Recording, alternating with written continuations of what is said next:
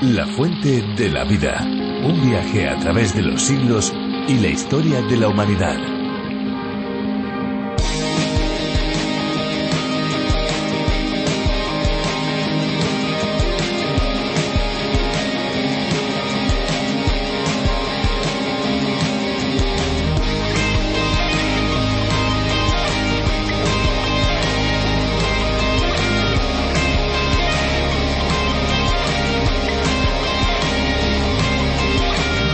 Las aguas embotelladas que se comercializan en España están prácticamente libres de los compuestos que emiten los envases de plástico o las chapas que tapan las botellas de vidrio.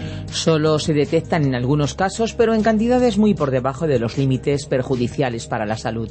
Así lo señala un análisis de más de 130 tipos de aguas minerales efectuado por investigadores del Instituto de Diagnóstico Ambiental y Estudios del Agua. De nuevo con todos ustedes, soy Esperanza Suárez y les doy una cordialísima bienvenida a este tiempo de radio. Yo estoy lista y mis compañeros aquí, todo el equipo, también están listos y preparados para pasar los próximos minutos junto a ustedes en un viaje apasionante por cada uno de los libros de la Biblia. Bienvenidos.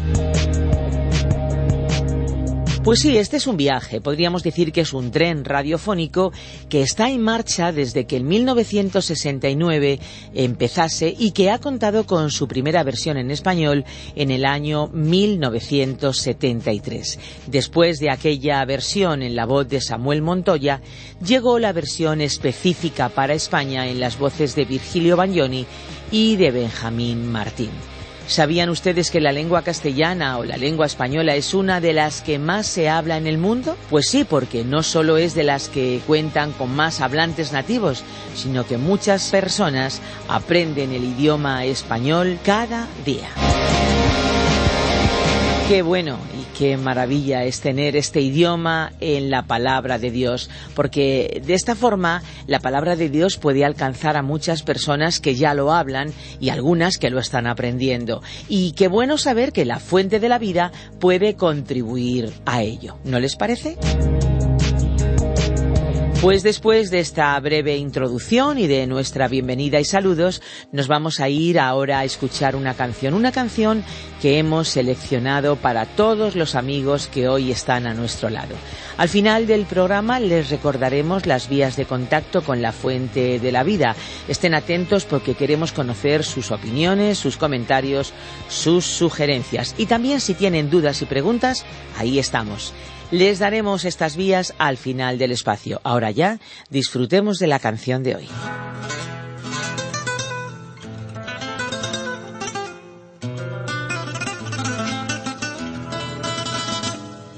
Si se oscureciera el sol y tú estás conmigo, si mis enemigos se juntaran contra mí, si al despertar una mañana pajarillos no cantarán, pero tú estás aquí. Si todos se fueran y yo me quedara solo, si se destruyera toda mi seguridad, si al intentar seguir tus pasos, me diera cuenta que a mi alrededor hay solo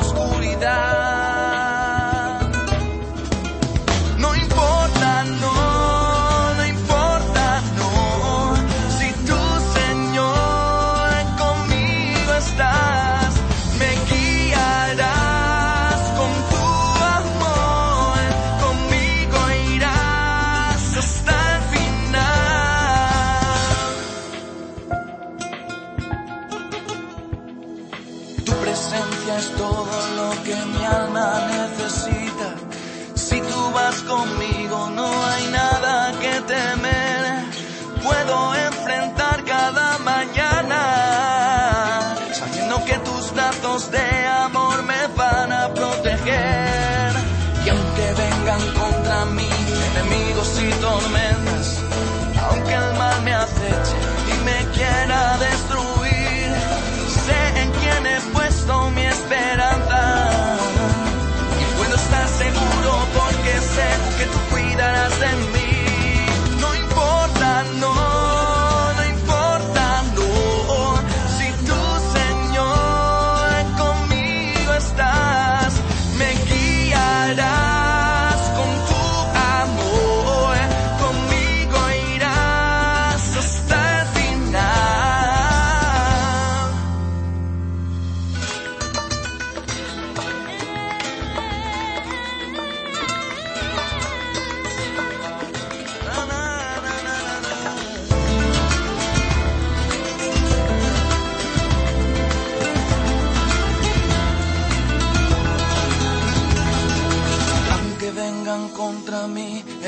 enemigos y tormentas, aunque el mal me aceche y me quiera destruir, sé en quién he puesto mi esperanza. Puedo estar seguro porque sé que tú cuidarás de mí. No importa, no, no importa, no, si tu Señor conmigo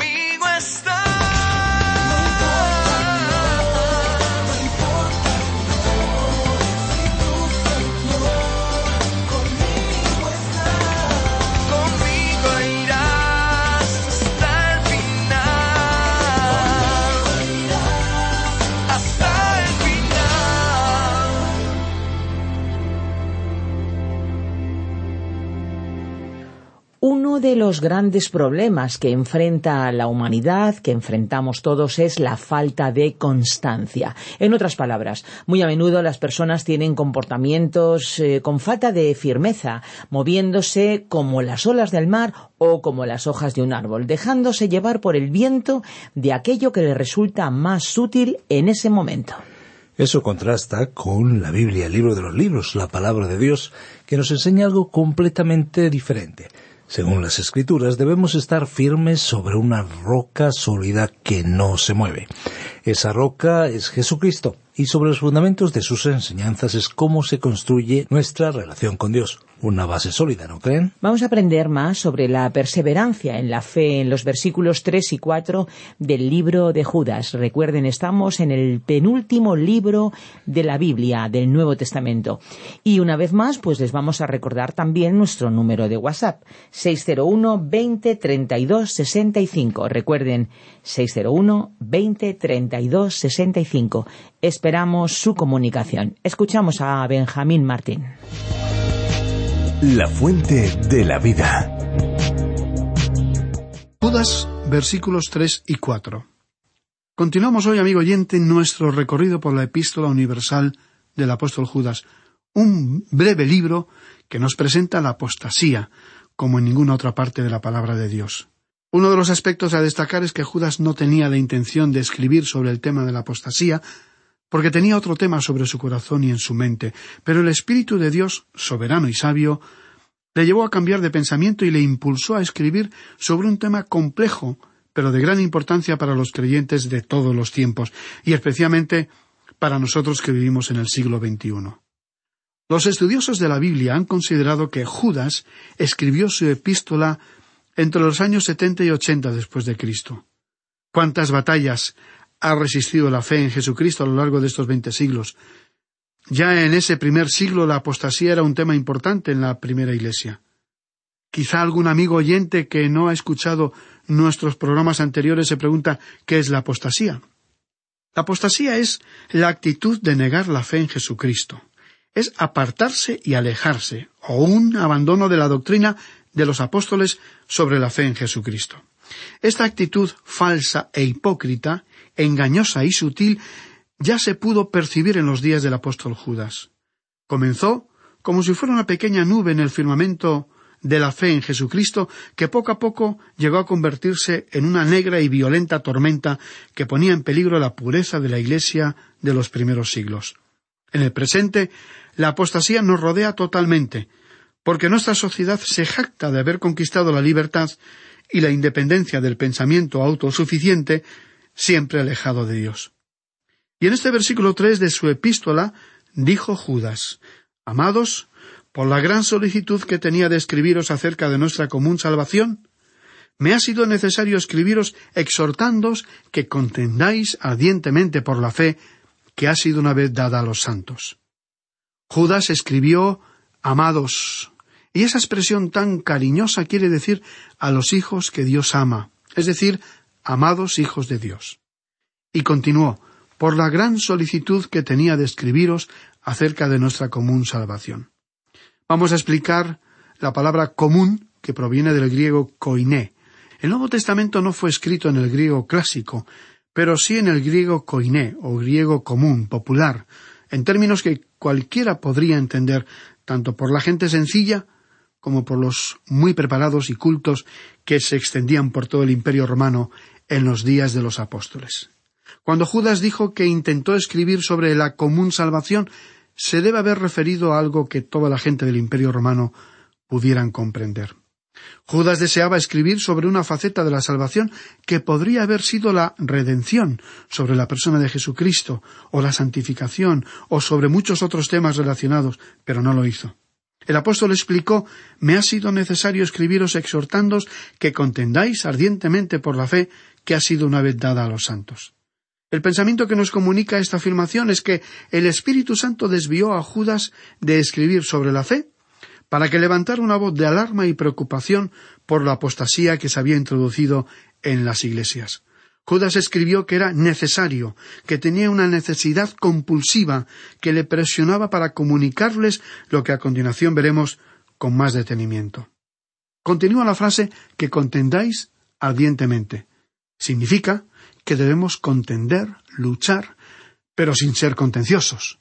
O como lo expresó el apóstol Pablo en su segunda epístola a Timoteo, capítulo dos, versículos veinticuatro al veintiséis, donde dice Porque el siervo del Señor no debe ser contencioso, sino amable para con todos, apto para enseñar, sufrido, que con mansedumbre corrija a los que se oponen, por si quizá Dios les conceda que se arrepientan para conocer la verdad, y escapen del lazo del diablo en que están cautivos a voluntad de él. Así es que ese es el pensamiento que el Espíritu Santo llevó a la mente de Judas. La palabra contender, como la usó Judas, implica una idea de agonía. Esta palabra proviene del griego epagonicestai, que en el idioma español implica la palabra agonía. Judas, en vez de escribir sobre alguna gran doctrina, se sintió presionado, impulsado a animar a los lectores a contender o defender las grandes doctrinas del cristianismo.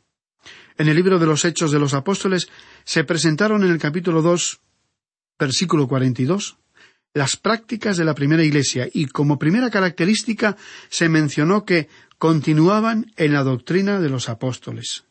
Como esta observación es citada en primer lugar, creemos que podemos afirmar que una congregación no es una iglesia si no sigue esta práctica.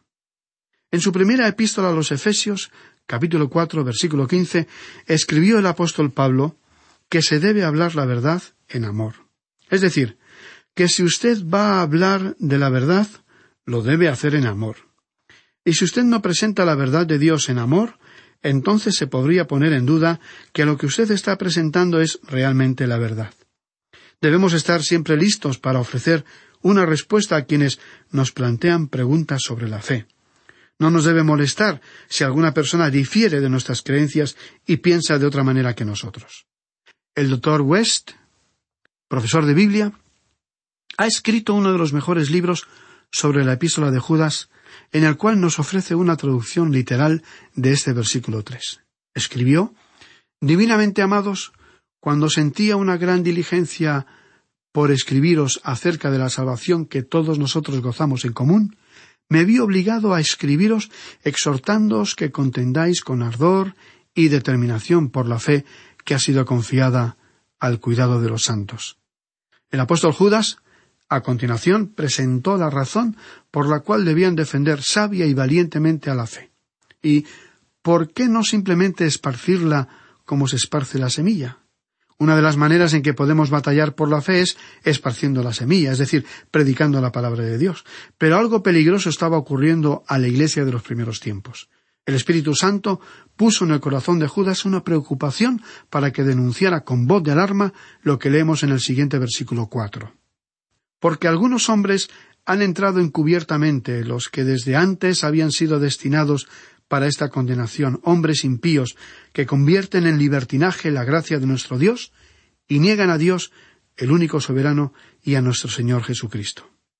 En este versículo el apóstol comentó algo muy importante al describir a estas personas falsas e hipócritas, los que desde antes habían sido destinados para esta condenación. Tenemos que clarificar, en primer lugar, que en realidad la palabra que se nos menciona aquí indica que ya anteriormente se había escrito sobre estas personas engañosas. La palabra que Judas utilizó aquí es prografo, que quiere decir escribir de antemano, y su utilización indica que otros escritores ya habían presentado esta advertencia. Es decir, Judas sencillamente repitió la denuncia de una situación que se estaba observando con preocupación. En la iglesia se habían introducido personas y se habían mezclado con los demás miembros sin que éstos advirtieran el inminente peligro. Estas personas deliberadamente manifestaban pensamientos y actitudes contrarias al espíritu que guiaba estas iglesias del primer siglo. Judas destacó con claridad su hipocresía y falsedad al escribir convierten en libertinaje la gracia de nuestro Dios y niegan a Dios como el único soberano y a nuestro Señor Jesucristo. Es decir, estos hombres mal intencionados habían distorsionado la verdad del Evangelio, pero además llegaron a negar la gracia de Dios y la deidad del Señor Jesucristo. Por esas características de sus actitudes y falsa fe, el apóstol los identificó en este versículo cuatro. Judas comentó que estas personas habían entrado a la iglesia de forma encubierta, es decir, que se habían introducido entre la membresía al corazón de la iglesia sin hacerse notar. Aquí nos encontramos con una de las palabras más interesantes del idioma griego. Esta palabra es paraisduno. Duno quiere decir entrar. La preposición eis indica dentro y la palabra para significa al lado de. Así que la palabra utilizada en el idioma griego podría traducirse, como lo explica el doctor Vincent en su comentario bíblico, el entrar por un lado o el entrar por una puerta lateral. Esa es una manera muy descriptiva para relatar la manera cómo los apóstatas se introducían en la iglesia del primer siglo.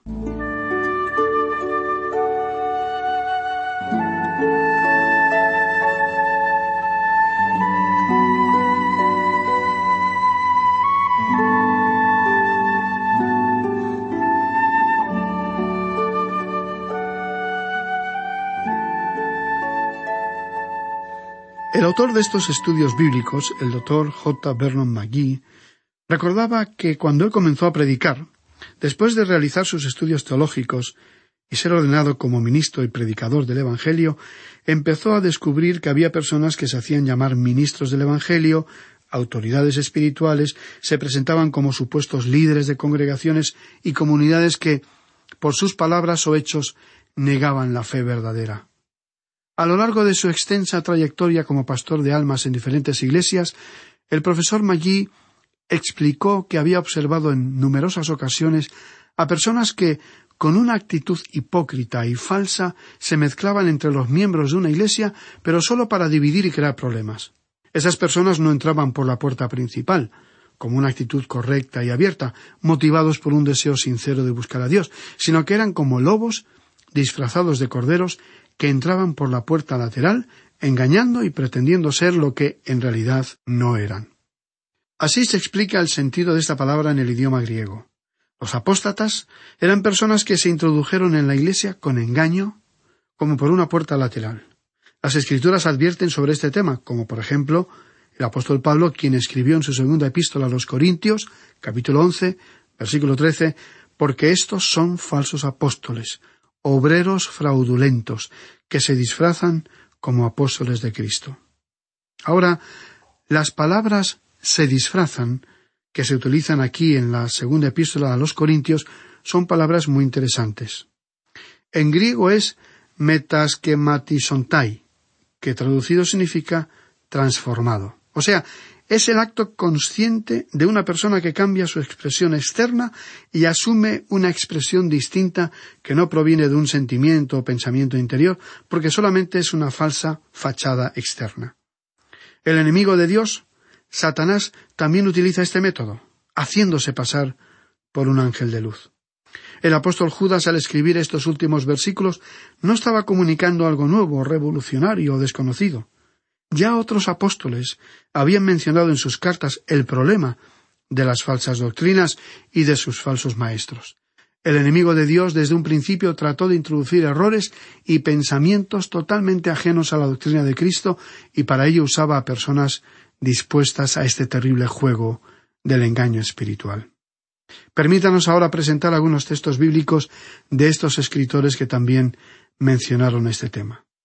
El apóstol Pablo reiteradamente advirtió en sus escritos sobre la existencia y el peligro de los apóstatas. En su última visita a la iglesia en Éfeso, él les comunicó su preocupación a los ancianos de esa congregación. En el libro de los Hechos de los Apóstoles, capítulo veinte, versículos veintinueve al treinta y uno, leemos Porque yo sé que después de mi partida entrarán en medio de vosotros lobos rapaces que no perdonarán al rebaño. Y de vosotros mismos se levantarán hombres que hablen cosas perversas para arrastrar tras sí a los discípulos. Por tanto, velad, acordándoos que por tres años, de noche y de día, no he cesado de amonestar con lágrimas a cada uno. La advertencia de Pablo fue clara porque preveía lo que podía ocurrir más adelante y de hecho la iglesia de Éfeso tuvo que afrontar situaciones muy graves que sacudieron a esa congregación porque permitieron que se predicaran falsas doctrinas.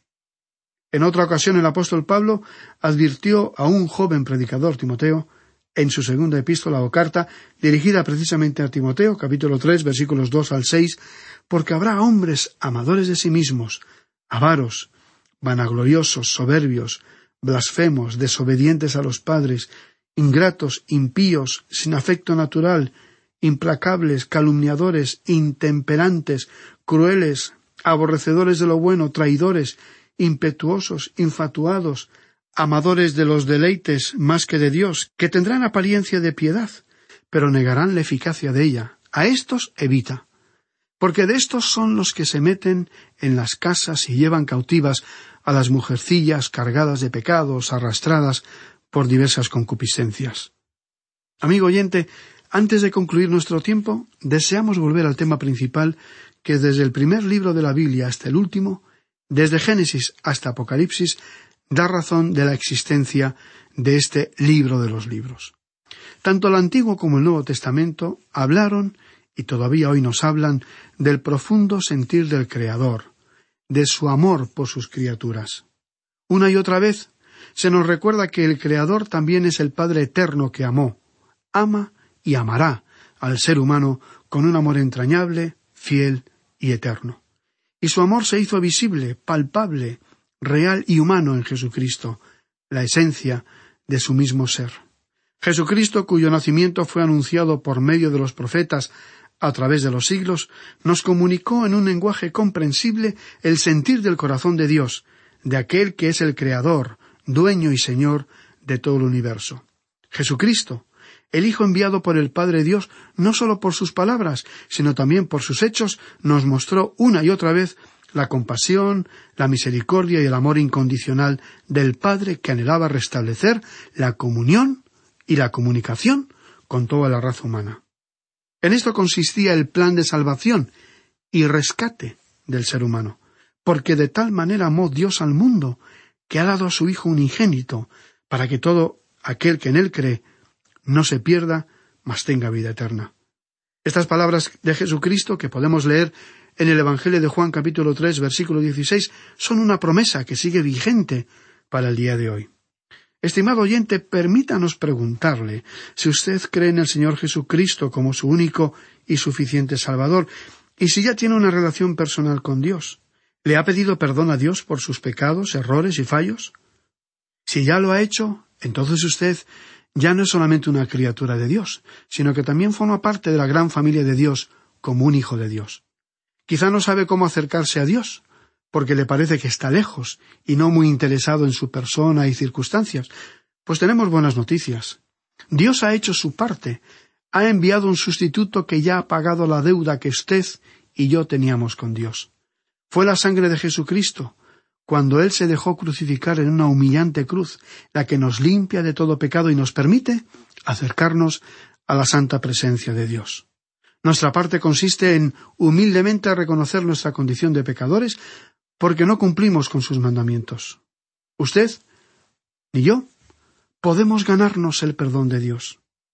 Ni las buenas obras o los sacrificios tienen valor ante los ojos de Dios. No podemos ganar puntos ni comprar el perdón y la paz con Dios. Y porque Dios sabe que, por más que lo intentemos, no podemos llegar a su medida de justicia, Él hizo su parte y solo pide que lleguemos con arrepentimiento a su presencia. Si usted quiere hoy mismo disfrutar del perdón de Dios y estar en paz con Dios, solo tiene que decírselo con unas sencillas palabras. Dios, ten misericordia de mí. Perdona todos mis pecados. Gracias por enviar a Jesucristo, quien murió por mí en la cruz. Le acepto como mi Salvador. Te invito que entres a mi vida y la cambies. Quiero pertenecer a la familia de Dios. Y gracias por ofrecerme la salvación y vida eterna.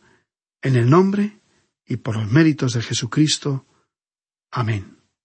Si usted nos ha acompañado en esta oración, queremos que sepa que Dios oye y actúa. Él está presente a su lado y todo lo que usted le ha dicho de corazón, Dios lo entiende. Hoy Dios le ofrece el regalo de la salvación.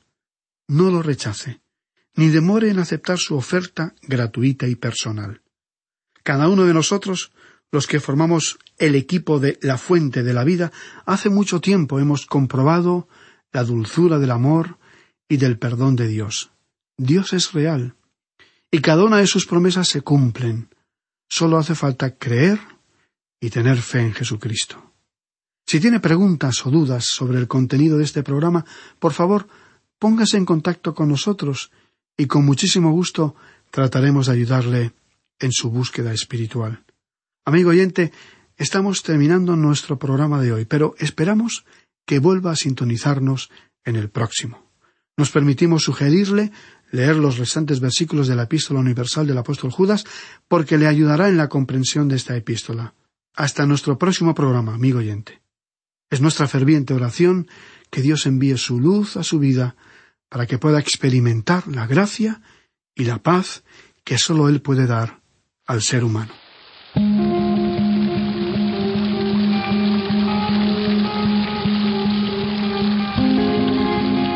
Pues hasta aquí nuestro tiempo de reflexión. Ahora ya toca despedirnos, nos acercamos a los últimos minutos del programa de hoy y queremos recordar a cada uno de los que nos escuchan que pueden visitar nuestra web lafuentedelavida.com o bien pueden descargar la aplicación La Fuente de la Vida que también se puede encontrar con el nombre de A través de la Biblia.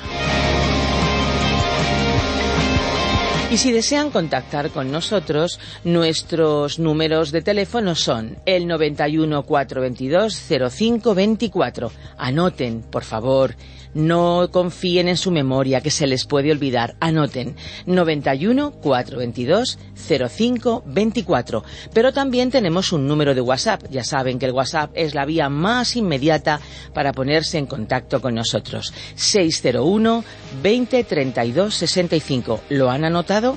Se lo repito, 601 20 32 65. Recuerden que si nos llaman desde fuera de España, deben pulsar el prefijo más 34. Y también si lo desean pueden enviarnos un email, lo pueden hacer a info arroba radioencuentro.net info arroba radioencuentro.net bien por teléfono, bien por mail, estamos a su entera disposición. Y ahora sí, ahora ya tenemos que finalizar. Les decimos que volveremos, si Dios quiere, en nuestro próximo espacio. Hasta entonces, por favor, no se olviden que hay una fuente de agua viva que nunca se agota. Beba de ella.